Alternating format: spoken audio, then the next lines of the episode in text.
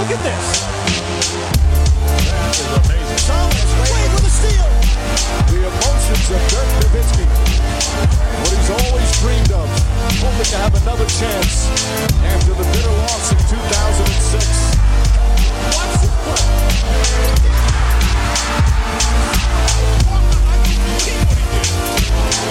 That is amazing. Hallo und willkommen zu Gärtnex, dem deutschen Basketball-Podcast im Internet. Mein Name ist André Vogt und ich begrüße euch zur neuen Folge unseres kleinen, aber feinen Basketball-Spiels. Heute mit der Rapid Reaction vom 26.08.2020. Das ist die Nummer 17 der Rapid Reactions hier bei Gärtnex und präsentiert wird die von der Gärtnex Live Tour 2021. Jetzt werden einige stutzen und denken, 2022 läuft das nicht erst noch. Leider nein. Ähm, alle Termine, die jetzt für den Herbst angedacht waren in München, in Leipzig, in Hamburg und in Köln sind jetzt ins Frühjahr 2021 verschoben worden. Grund ist vor allem äh, natürlich äh, Corona. Ich hätte mich selber auch wirklich nicht wohl geführt, jetzt äh, aufzutreten mit den Gästen, wo man da wirklich nicht weiß, äh, was ist jetzt mit ja, steigenden Infektionszahlen und so hoffen wir, dass es im Frühjahr besser ist, dass es sich da äh, ja alles endgültig beruhigt hat. Vielleicht auch schon Leute geimpft worden. Das wäre doch ganz schön. Wenn ihr auch Tickets haben wollt, das Ganze gibt's auf myticket.de, da einfach nach Gartennext suchen, hab's aber auf Twitter und Facebook gepostet, was die Gäste angeht. Da werden wir jetzt schauen, wo die Termine alle finalisiert sind, wer da Lust hat, mit mir und euch einen schönen, fixen Abend zu verbringen. Kommen wir zu dem Abend, den die Dallas Mavericks und ähm, LA Clippers gestern hatten. Für die Mavs war der nicht so gut. Die Clippers hingegen, ja, ich denke, die sind danach relativ zufrieden ins Bett gegangen. LA gewinnt 154 zu 111 gegen Dallas. Dallas ohne Christoph Porzingis, der war raus wegen seinem, seinen Knieproblemen. Ähm, die Clippers führen jetzt 3 zu 2 in der ersten Halbzeit war wohl die Entscheidung mehr oder weniger gefallen nach diesem 32 zu 6 Lauf. 76 zu 52 dann zur Pause für die Clippers. Und sie haben einen Neuzugang zu vermelden gehabt, Paul George. 35 Punkte in 25 Minuten aufgelegt und hat danach ein bisschen drüber gesprochen, was mit ihm los war die letzten Tage. Er sagt, ja, er war da an einem dunklen Platz. Er sagt, die Bubble hat mich geschafft, hat so ein bisschen auch so von ja, so Depressionen gesprochen gesagt, ich war nicht richtig da und ähm, es gab dann ein Einzelgespräch mit Doc Rivers. Äh, George hat mit dem Teampsychologen der Clippers sie lange unterhalten mit Mitspielern. Montrezl Harrell kam vorbei, die haben Videospiele gezockt auf dem Zimmer von George, einfach um ihn so ein bisschen rauszuholen aus seiner Misere. Ähm, und er hat gesagt, also, wie gesagt, ich war nicht richtig da, aber ich habe mir dann vor der Partie vorgestellt, hey, wir spielen heute mal ausverkauften Staples Center. Ähm, und ey, wir als Team haben uns entschieden, dieses Spiel zu diktieren. Und das fand ich ganz interessant, diese Aussage, denn wenn ihr euch erinnert an die Rapid Reaction von Montag mit Dr. Rainer Meister, ja, da haben wir darüber gesprochen, dass Visualisierung, also sich Sachen halt vorzustellen, durchaus helfen kann in so einer Situation. Und ja, Paul George jetzt ja, hat genau das halt getan und jetzt denke ich nicht, dass das immer hilft und dass das der einzige Grund war. Aber da kann man, glaube ich, sehen, dass so kleine psychologische Kniffe da durchaus äh, hilfreich sind ganz andere Defensive äh, von den Clippers generell. Ähm, und einige haben mir geschrieben, so ja, du redest immer so, Dallas seine Leistung, ihre Leistung so schlecht äh, und hebst die Clippers so hoch. Nee, das ist nicht falsch verstehen. Ne? Bisher, die Mavs machen das richtig gut. Ja, das ist äh, eine tolle Leistung, die sie bringen. Aber, und das hat man, glaube ich, jetzt in Spiel 5 gesehen, die Clippers haben eben gerade defensiv nochmal so ein Level, wo sie hinkommen können, wo für meine Begriffe dann außerhalb der Raptors dann keine andere Mannschaft hinkommt. Und Luka Doncic äh, blieb dann nur, in Anführungszeichen, bei 22, 8 und 4 eben weil auch gerade auch Paul George, das, was ich gestern auch mit Martin Gräfe im Gewinner- und Verlierer-Podcast so ein bisschen gefordert habe, das hat er jetzt gemacht, aber das war auch abzusehen, dass er jetzt hingeht und sagt, hey, ich arbeite mich über die Verteidigung rein hat sich natürlich abgewechselt mit Marcus Morris, zu dem kommen wir gleich noch, äh, mit Leonard, wer immer auch, auch dann switchen musste auf Doncic, aber das war eben eine andere Ansprache auch, eine andere Körpersprache der Clippers, Montrezl Harrell von der Bank ganz anders unterwegs.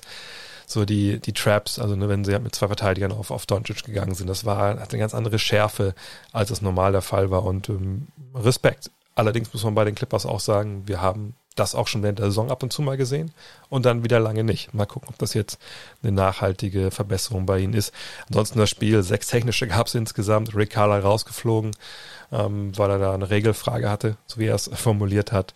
Äh, und unschöner Höhepunkt des Spiels, Marcus Morris in so einer Szene tritt Luka Doncic auf den Fuß von hinten so in den Knöchel rein. Ähm, Er selber sagt, es ist keine Absicht. Sah schon ziemlich nach Absicht aus. Ähm, nehmen wir ihn mal beim Wort. Luka Doncic hat gesagt, äh, ja, ähm, hoffentlich war das keine Absicht, weil das, das wäre wirklich schlimm. Wäre auch wirklich schlimm. Ähm, ist eine Sache, jemanden physisch anzugehen, andere Sache ist halt wirklich dann da auf so Verletzungen äh, zu gehen. Das hat ja schon so ein bisschen was von Cobra Kai.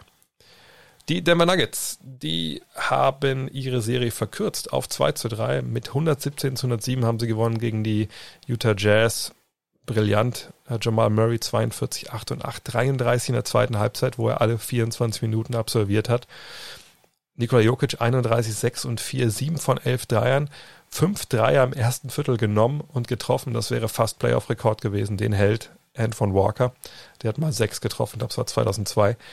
Und Denver hat echt Fight gezeigt. Er lagen schon hinten mit 15 äh, Punkten im dritten Viertel und haben es dann am Ende sich noch geholt. Utah hat so ein bisschen davon gesprochen, naja, wir haben ein bisschen den Faden verloren, als wir dann geführt haben, hatten so ein bisschen Angst vorm Gewinn. Ich finde es ehrlich gesagt nicht schlecht, denn von der Serie, glaube ich, können wir nicht genug Spieler haben und äh, ein siebtes Spiel, genau wie bei Dallas gegen Clippers natürlich auch. Ich glaube, da können wir uns alle drauf einigen. Das würden wir gerne sehen. Janis Antetokounmpo und der wird demnächst auf äh, seinem Kamin, wenn er denn einen hat zu Hause, nicht nur eine Defense, äh, nicht nur den Most Valuable Player ähm, Award sehen, sondern auch die Statue für den Defensive Player of the Year. Der hat er gewonnen. 2020 ähm, ist gewählt worden von den Journalisten und ist damit der fünfte Spieler, der in seiner Karriere MVP und ähm, Defensive Player of the Year wurde. Die anderen vier, kriegt er sie zusammen?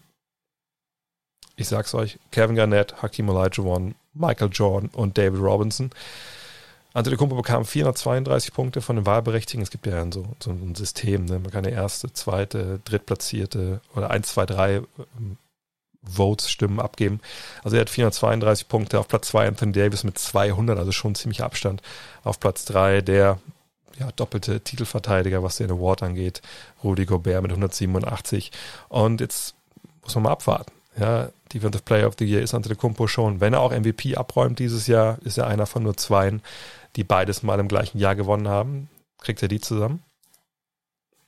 Genau, Michael Jordan und Hakim Olajuwon. Elton Brand, der wird sicherlich keinen Preis gewinnen mehr in dieser Saison, sondern der hat momentan die Aufgabe hinzuschauen. Naja, äh, was macht jetzt eigentlich seine Mannschaft? Also wie geht's weiter bei den Sixers? Haben wir ja an dieser Stelle auch schon äh, mehrfach jetzt diskutiert und er hat gesagt, ganz ehrlich, ich suche nicht nach Trades für Ben Simmons oder Joel Embiid. Ich versuche den Kader herum, um die beiden so aufzupolstern, dass es besser passt mit den Skills, die die beiden haben. Gut, was soll auch anderes sagen? Ich, ich denke, du gehst nicht hin und sagst öffentlich, äh, ich trade die beiden, weil dann ja, wissen alle, dass du so ein bisschen im Zugzwang bist.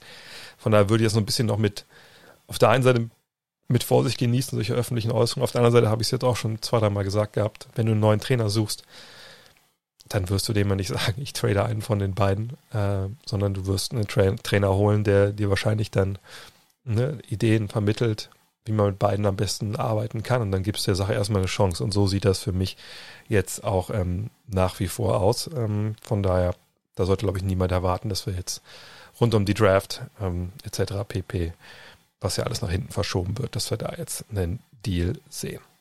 Heute ist wieder Mittwoch und das heißt, es ist Zeit für Julius Schubert, Just a Kid from Germany. Hallo Julius. Hi, ich grüße dich. Heute haben wir uns ein Thema ausgesucht, was, ich weiß nicht, polarisiert es wirklich? Wahrscheinlich nur Rockets-Fans gegen äh, Nicht-Rocket-Fans. Es soll um den Microball der Houston Rockets gehen, soll um die Serie gehen gegen Oklahoma City. Wir wollen so ein bisschen erklären, was, was Microball ist warum das funktioniert, warum die Thunder jetzt aber dann auch mal ein Spiel gewonnen haben ähm, und was man vielleicht auch gegen, gegen Microball machen kann. Also wirklich mal so einen ganz kompakten Scouting-Report von dieser doch sehr ja, eigentümlichen Taktik, die die Rockets da fahren. Wenn du auf die, äh, die Rockets siehst, offensiv, ähm, was fällt dir da als allererstes auf? Was ist so das Fundament von, von, von ihrer Offensive?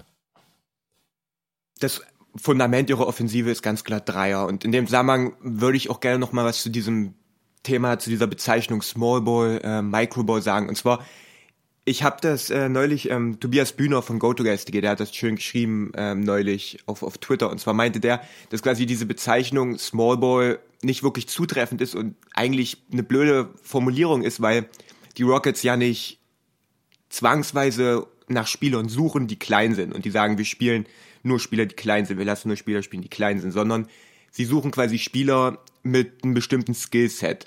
Und zwar sind es Spieler, die offensiv Dreier werfen können, die am Perimeter spielen können, die defensiv switchbar sind. Und würden das Spieler können, oder wenn es Spieler, also natürlich, es gibt Spieler, die das, ähm, die größer sind und die das können, aber die Rockets sagen nicht, wir erlauben, äh, okay, nochmal neu, wir, wir lassen zwangsweise nur Spieler spielen bis zu einer bestimmten Größe, sondern ja. die suchen quasi Spieler mit einem bestimmten Skillset und das sind halt Spieler, die in der Regel halt kleiner sind. Deswegen, das fand, das fand ich ganz cool. Wenn ich da kurz einhaken darf, das muss man auch, glaube ich, nochmal erklären. Ähm, denn also Skillball ist für, für mich auch die, die, die äh, genauere Beschreibung, weil es eben darum geht, ich, ich brauche Spieler, wie, wie es Don Nelson ja schon vor Ewigkeiten in Milwaukee gemacht hat, die, die Basketball spielen können. So, und ich brauche nicht diese Spezialisten, die nur sich nur Würfe blocken, keine Ahnung. Ähm, und das Ding ist einfach, was äh, nochmal hinzukommt, so ein Team wie die Rockets kann ja auch, äh, also Spieler, die umso größer Spieler werden, die, die vielfalt, äh, vielfältig talentiert oder mit Fertigkeiten gesegnet sind, umso teurer werden die natürlich auch. So, und die findest du ab einem gewissen Level einfach nicht mehr, weil du das Geld nicht dafür hast. So, und dann musst du natürlich auch irgendwann schauen, okay, wo gibt's denn dann Spieler, die vielleicht ein bisschen kleiner sind, 2,1 Meter, 2,3 Meter, 2,5 Meter fünf, und gleichzeitig trotzdem noch das können, was wir brauchen. Und das ist ja was, was ich zum Beispiel seit Ewigkeiten schon sage, das Microball, Smallball, Skillball ist ja eigentlich nur eine Stufe in der Entwicklung. Wenn man da hinkommen würde, dass alle über 2,10 Meter das so könnten, äh, würden wir wahrscheinlich auch wieder größere Mannschaften sehen. Ja. Genau. Aber gut, äh, ja, aber erzähl ähm, weiter äh, deine, deine Grundlagen, äh, wie sich die, die Offensive der, der Rockets definiert. Genau, und man lebt quasi mit dem Dreier.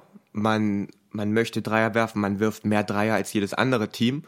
Und man hat das quasi umgestellt. Und zwar war das zu Beginn der Saison so, dass Westbrook, er war nicht unspielbar, aber er war wirklich nicht gut. Er hat nicht gut, er hat eine grauenhafte erste Saisonhälfte gespielt und dann hat man gesagt, okay, was kann man machen, um ihm den Job leichter zu machen, um ihn wirklich offensiv besser zu integrieren. Und da hat man gesagt, okay, wir brauchen Spacing. Und dieses Spacing hatte man nicht mit Clint Capella, wenn immer noch ein Big Man mit auf dem Parkett steht, dann war einfach nicht der Raum da für Westbrook, dass er quasi seine größte Stärke entfalten konnte, und zwar den Korb zu attackieren. Und deswegen hat man gesagt, okay, wir traden, wir, wir stellen unser offensives System um, weil wir damit halt einen Westbrook in in Superstar-Form kriegen und er hat den besten Basketball seiner Karriere danach gespielt und stellen quasi Westbrooks Teamkollegen hinter die Dreierlinie, dass er immer wieder den, den Platz hat, den Raum hat, eins im, im, im 1 gegen 1 attackieren kann und immer wieder den Korb attackieren kann. Das Problem ist in dieser Serie, dass der Spieler, für den man dieses System umgestellt hat, Westbrook, bis jetzt noch nicht spielen konnte und das erklärt auch ein bisschen und das ist auch in meinen Augen mit der größte Faktor, warum diese Serie bis jetzt so ausgeglichen ist, weil halt für die Rockets dieser, dieser Westbrook fehlt, der immer wieder Gegner bestrafen kann, wenn sie, wenn sie ähm, die, die Werfer der Rockets am Perimeter enger verteidigen. Genau. Und man lebt quasi mit dem Dreier, man hat 58 Dreier genommen in Spiel 4, möchte ich sagen. Und und genau, und man verlässt sich quasi wie das ganze Jahr schon auf James Harden, der da offensiv extrem viel machen muss und der auch wirklich gut verteidigt wird. Da können wir sicherlich nachher noch ein bisschen genauer zu reden, wie, wie vor allem äh, Lou Dort da James Harden wirklich in den letzten beiden und in den letzten drei Spielen wirklich, wirklich genial verteidigt. Ja, macht er auf jeden Fall äh, richtig gut. Aber wie gesagt, du hast richtig genau richtig gesagt schon, die, die Dreier, das ist, das ist das große Thema. Das ist ja das, was, glaube ich, auch viele äh, so ein bisschen abschreckt, wenn sie sich Rockets-Spiele anschauen. Ähm, aber da ist ja schon, für meine Begriffe zumindest, ist ja Kalkül. Da ist ja nicht so, dass sie nach vorne gehen und einfach den erstbesten Wurf nehmen, sondern, und es ist jetzt nicht Spurs Basketball ne, von, von 2014, 2015 ne, mit Cuts und, und Pässe und nochmal ein Drive und dann der nächste Pass und alles ist so beautiful, the beautiful game, sondern es ist natürlich das Matchup-Hunting. Ja, sie wollen das Matchup haben äh, für ähm, James Harden, weil ihm auch Westbrook momentan nicht da ist. Und dann geht's halt los. Dann wird die Defense ja, so ein bisschen runtergebrochen und entweder ja, nimmt Harden seinen, einen seiner patentierten Abschlüsse, entweder den Stepback oder halt seine Drives, wo er Fouls sieht, außer Lou Dort, der steht vor ihm, der das auch sehr gut macht, Fouls zu verhindern. Äh, aber es wird dann schon, finde ich, bei den Rockets dann irgendwann auch schön, weil es in die zweite, dritte Ebene geht. Und ich glaube, die Rockets sind am besten, wenn eben nach diesem initialen Drive von Westbrook, wenn er dabei ist, oder eben vor allem von Harden, dann der Ball bewegt wird. Und dann kommt eben auch diese Stärke von diesem Five-Out-System, äh, finde ich, äh, zum Tragen. Denn du attackierst an einer Schwachstelle, eben mit Harden und mit Westbrook. Du ziehst eine Hilfe und dann hast du eben draußen vier Mann stehen, die alle werfen können und die alle auch im Zweifel den Ball auch mal auf den Boden setzen können. Selbst ein Jeff Green kann das ja. Und dann hast du den zweiten Drive, der dann, wenn es gut läuft, in der Regel die Defense komplett auseinander nimmt und dann hast du einen freien Dreier. Und oft kommen sie gar nicht dahin. Und ich denke, vielleicht ne, müssten sie auch mal ein bisschen mehr noch versuchen, dahin zu kommen. Aber wenn man, wenn man trifft, wie Harden das stellenweise macht und vor allem, wenn, wenn Westbrook nicht dabei ist, dann, dann kommt es eben auch mal zu so ein paar Empty Possessions. Aber ich finde, da kann man echt mit leben, weil wie sie so spielen und wie, mit welcher, wie soll ich sagen, Fulminanz sie da rangehen, das immer wieder machen, immer wieder machen, immer wieder machen, das bricht dich als, als Defense irgendwann, bricht dir das so ein bisschen das Genick. Und, und das ist echt super, super schwer zu verteidigen, weil sie dir eben äh, ihren Stil aufzwingen. Genau, ja, man hat es auch gesehen in ihren ersten beiden Siegen. Sie hatten ein 123er Offensive Rating, waren quasi nicht zu stoppen, vor allem Harden. Und das Problem, wie du es halt schon angesprochen hast, Westbrook fehlt und auf der anderen Seite ist aber Harden, weil er halt so gut verteidigt wird und weil man ihn jetzt nicht mehr unbedingt zwangsweise schon ab der Mittellinie doppeln muss, weil dort es auch sehr gut alleine hinbekommt, dann ist auf einmal die Frage, okay, nimmt man jetzt eine Harden Isolation, die jetzt nicht wirklich effizient sind in diesen letzten beiden Spielen, oder gibt Harden den Ball frühzeitig ab und dann müssen andere Spieler Plays machen, die das zwar können, ein Jeff Green einigermaßen, einen, einen Rivers, einen Gordon, die aber jetzt nicht, du möchtest nicht, dass die jetzt in jeder Possession dann das Play machen. Und dann ist natürlich die Frage, wer, wer macht das dann, wenn man Harden so gut verteidigt? Und das sieht man. Man hat einen 102er Offensive Rating in den letzten beiden Spielen, was wirklich nicht gut ist und ja, viele leere Possessions dabei und dieses, äh, man hat es auch am Ende des ähm, Spiel 4 gesehen, dass man dann ja Probleme hatte, Probleme hatte offensiv. Ja, du hast dort schon ein paar Mal angesprochen. Das ist echt, es ist überragend. Ich weiß noch, der, ähm, als ich das erste Mal ein Spiel von den Thunder kommentiert habe, wo er dabei war, sagte mir der Name echt gar nichts. Aber man sieht ja auf den ersten Blick, Alter, der ist wirklich kompakt gebaut. So, ne? Das ist halt wirklich einer, der Kraft hat. Und was, was mich so fasziniert äh, an, an der Art und Weise, wie er eben Harden verteidigt, ist zum einen, dass er ja in der Regel eigentlich unter jedem Block durchgeht. Klar gibt's da Ausnahmen, aber ne, das ist schon so der Standard, das, die Basis, dass er trotzdem nur wieder schafft, dann einen Arm hochzuhalten. Und ich finde das Kalkül gar nicht so schlecht, weil wenn man überlegt, naja, den Stepback nimmt er sowieso. Und ich glaube, in der Regel kann man auch relativ gut argumentieren, ist es egal, wie weit der Verteidiger an ihm dran ist, wenn er den Stepback nimmt. So, wenn ihn nicht blockst, ist er halt drin oder nicht drin. Das ist eigentlich, wie gesagt, relativ egal. Aber so nimmt er den Drive weg. Oder zumindest wartet er dann auf ihn.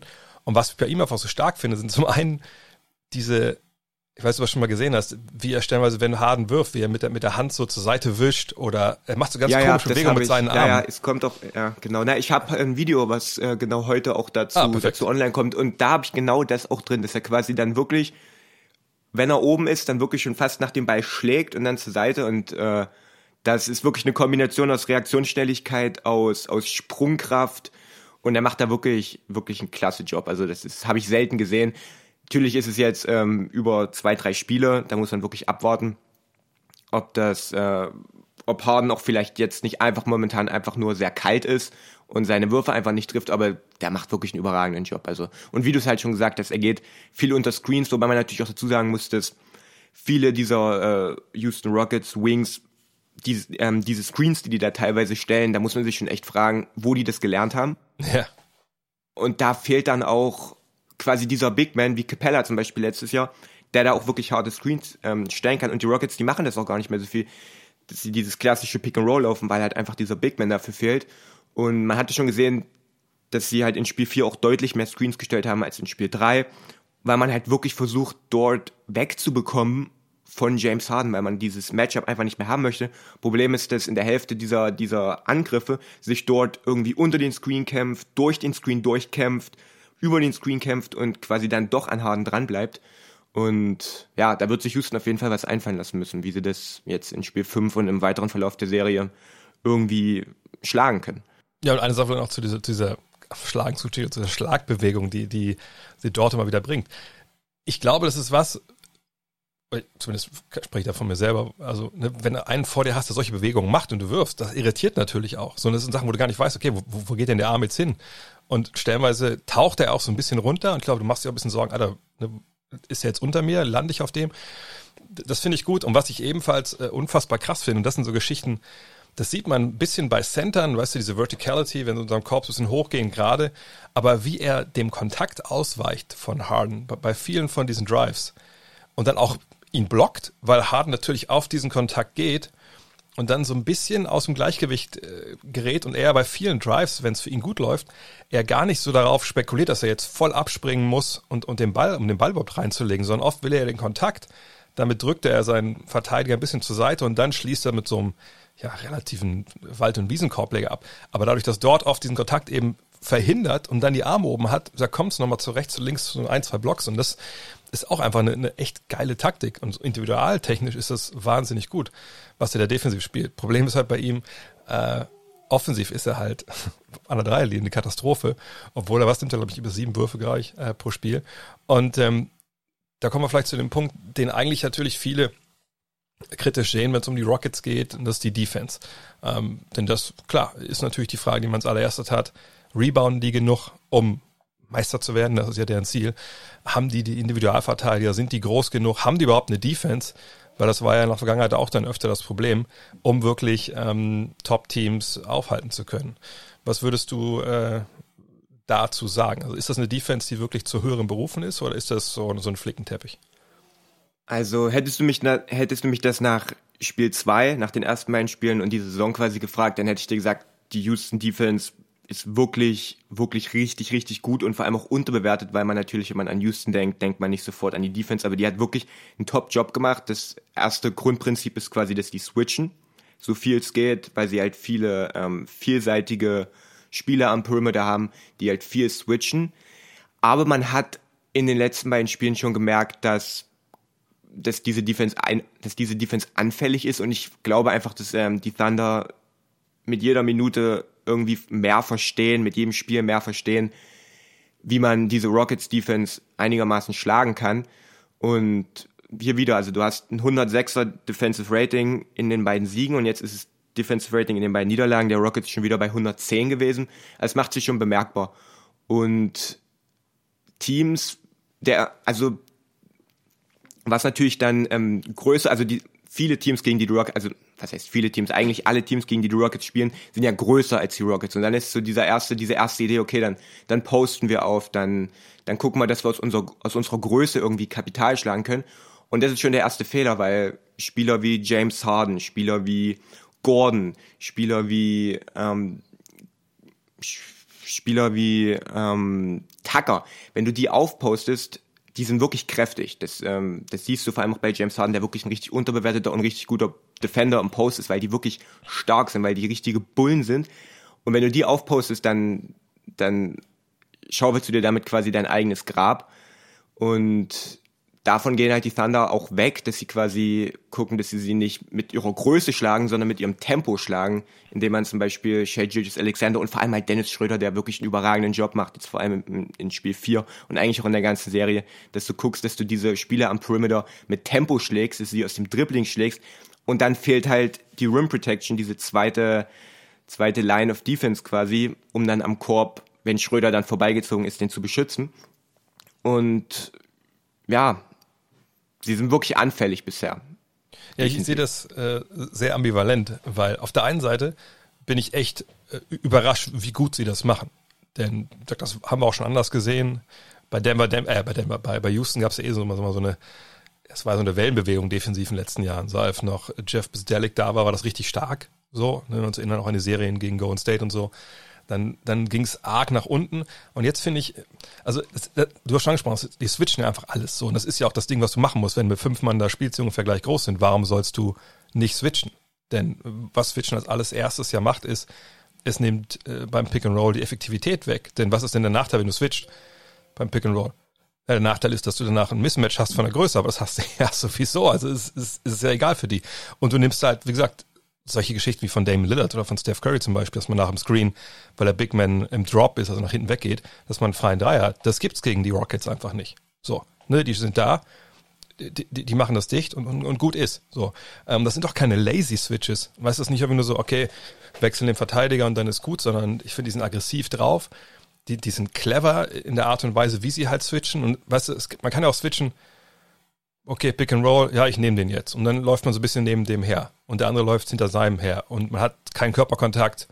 Man, man macht es denen nicht schwer. Und das machen die Rockets aber, wenn es bei denen gut läuft. Es gibt auch Phasen, läuft es nicht so gut. Aber wenn es gut läuft, dann sind die am Körper. Dann hast du nicht viel Platz. Die haben diese Scram-Switches drin. Also wenn wirklich mal ein krasses Mismatch ist, was weiß ich, ein Austin Rivers gegen Steven Adams oder sowas, dann gucken sie auf der Weak Side, dass nochmal ein größer reinrotiert und er geht raus. Und die lesen auch ihre Scouting Reports. Ne? Also wenn er Dreierlinie ja dort steht oder oder oder Roberson, dann ne, dann helfen die aus, der Verteidiger von denen. Also da finde ich, da ist schon eine Menge drin und und sie versuchen halt wirklich dem Gegner ihre Spielweise aufzuzwingen, genau wie du sagst, sie halt rauszubringen aus dem, was sie machen wollen. Und dieser erste Impuls ist natürlich, ach, gib den Ball zum Langen, der macht da unten gegen den Kleinen. Aber das funktioniert einfach nicht gegen die. Und ähm, jetzt, wenn ich sage, das ist alles gut, was sie machen, ja, aber ich bin genau bei dir. Mit zunehmender Zeit in so einer Serie gewöhnst du dich daran. Und ich denke einfach, dass es dann ab einer gewissen, ab einem gewissen Punkt nicht mehr funktioniert. Weil du dann genau sagst, Leute hast, die anfällig sind gegen Speed zum Beispiel. Ja, ähm, und gut, Schröder ist natürlich auch einer der schnellsten Spieler, die in der NBA haben. So, ne, der geht auch an, an jedem mehr wieder vorbei. Ähm, und es kommt so ein bisschen zum Tragen, dass irgendwie keiner von denen, auch wenn die es alle irgendwie gut machen, keiner so ein richtiger Lockdown-Typ ist auf dem Flügel, wie zum Beispiel Lou Dort, jetzt wenn wir mal bei dem Beispiel bleiben. So, das sind alles Jungs, die sind solide, aber sie können halt geschlagen werden. Und witzigerweise ähnlich wie, ne, wenn die Rockets angreifen. Ich glaube, wenn du einen ersten Drive setzt, passt den Ball raus, zweiter Drive, spätestens dann bricht es auseinander. Auch genau, weil eben dann der, der Ringschutz fehlt. Und ich glaube auch, dass das OKC und auch andere, glaube ich, die, wenn sie, wenn sie dann weiterkommen in den Playoffs, die Rockets, immer besser verstehen werden, dass du, wenn du abseits des Balles dich mehr bewegst, ja, wenn du so Fake Screens setzt, wenn du doch mal vielleicht zwei, drei Mann zum Offensivrebound schickst und dann wirklich mal Post-up spielst mit Leuten, die es können. Also gegen Anthony Davis zum Beispiel, tut mir leid, glaube ich, da wird das nicht so funktionieren, wie sie das spielen. Und ähm, von daher denke ich, das ist alles gut, das ist alles eine Berechtigung, aber für den ganz großen Wurf, glaube ich, bei den Rockets, da fehlt es dann eben doch. Ja, ja, zumal man auch gesehen hat, dass man vor allem in Spiel 4 Playoff, äh, okay, nochmal neu. Matchup-Hunting in den Playoffs, das, das gab es schon immer, das wird es immer geben. Und man hat das wirklich gesehen, dass die, dass die Thunder, die jagen da James Harden. Die versuchen, Chris Paul, wenn er den Ball hat, die versuchen, James Harden in dieses Pick and Roll zu bekommen, weil sie wissen, die Rockets werden das switchen. Und dann gibt man, und bei allem Lob für James Harden, der wirklich ein toller Team-Defender und ein toller Post-Defender geworden ist. Aber James Harden ist, wie du schon gesagt hast, nicht am Perimeter ein Lockdown-Defender. Der hat seine Probleme da vor den Ballhändlern zu bleiben. Und das bestraft ähm, und das bestrafen die Thunder momentan wirklich gnadenlos, dass man dann Chris Paul diese Isolations gibt, diese Midrange-Würfe. Und das ist halt das Problem, wenn Harden auf der, auf der anderen Seite dann nicht quasi dieses, bei Harden, man hat immer damit gelebt, dass er quasi dieser unterdurchschnittliche Defender ist, weil halt offensiv so unfassbar gut ist und das locker wieder reinholt an Wert. Aber wenn er halt, wie jetzt in den letzten Spielen, offensiv Probleme hat gegen dort und dann aber defensiv auch gejagt wird, dann haben die Rockets ein echtes Problem. Ja, vor allem müssen wir auch, glaube ich, da nochmal verweisen. Und das ist ja nun mal in den letzten Jahren passiert. James Harden hat in den Playoffs dann irgendwann abgebaut. Sicherlich war das in der Zeit auch vor Russell Westbrook und in der Zeit, wo dann Chris Paul auch verletzt war. Aber das, genau das haben wir jetzt ja auch wieder. Und ich, ich denke, das ist wirklich, wenn Westbrook nicht äh, ganz schnell zurückkommt und dann nicht auch direkt seine Leistung bringen kann, dann, dann ist die Gefahr wirklich real, dass äh, die Rockets diese Serie noch abgeben. Ähm, eben weil die, diese Last, die auf ähm, Harden da lastet, eben boah, die, die, die ist schon enorm. Ähm, von daher, also ich habe vorher die, die, die Thunder gesagt, dass sie die Serie gewinnen und ich würde dabei auch bleiben. Würdest du das ähnlich sehen mit dem, nach dem, was du alles jetzt gesehen hast von diesen beiden Mannschaften in dieser Serie?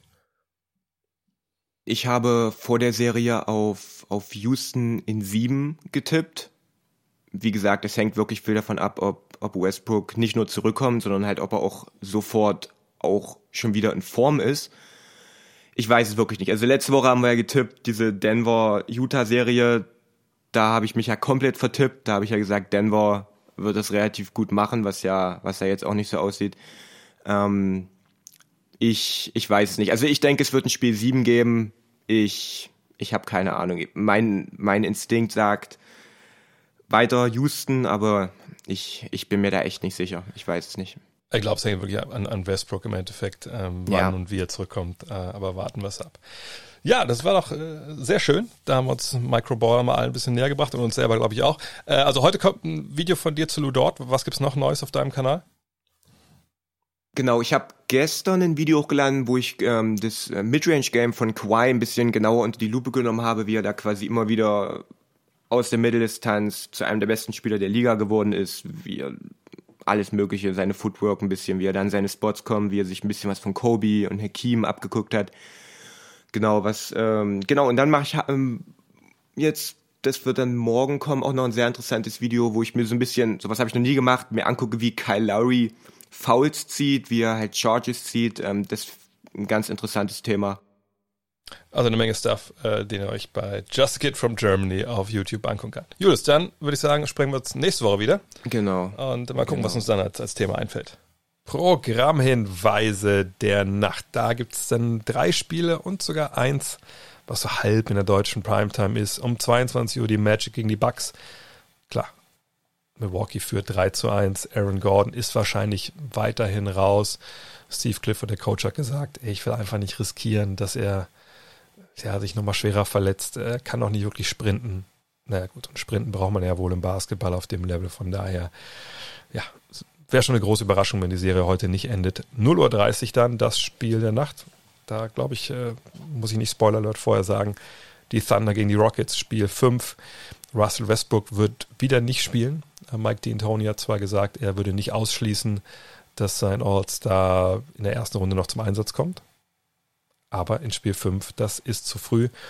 Und um 3 Uhr dann Blazers gegen Lakers und alle, die sich darauf freuen und vielleicht planen, nur die Nacht zum Tag zu machen.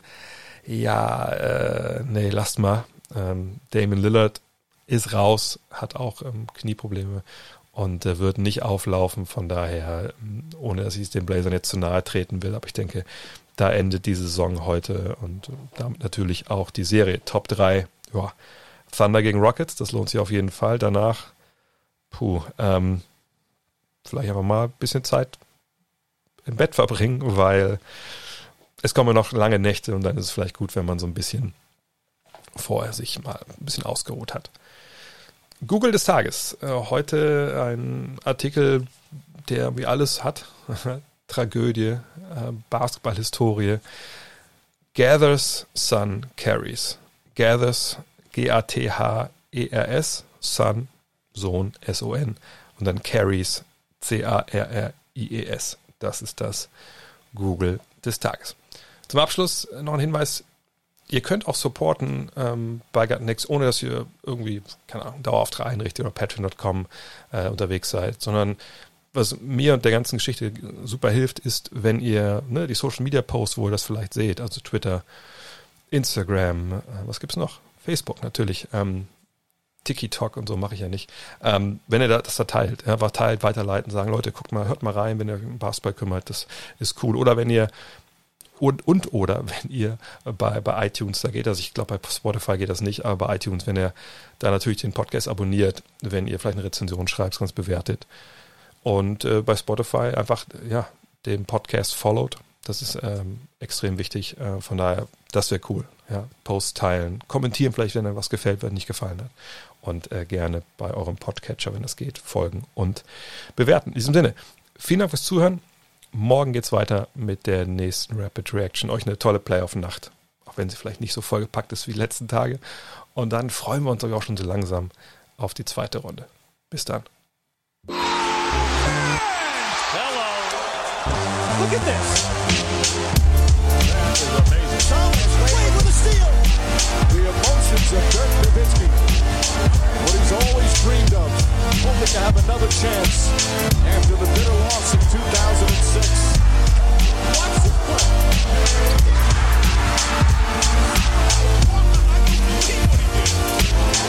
That is amazing.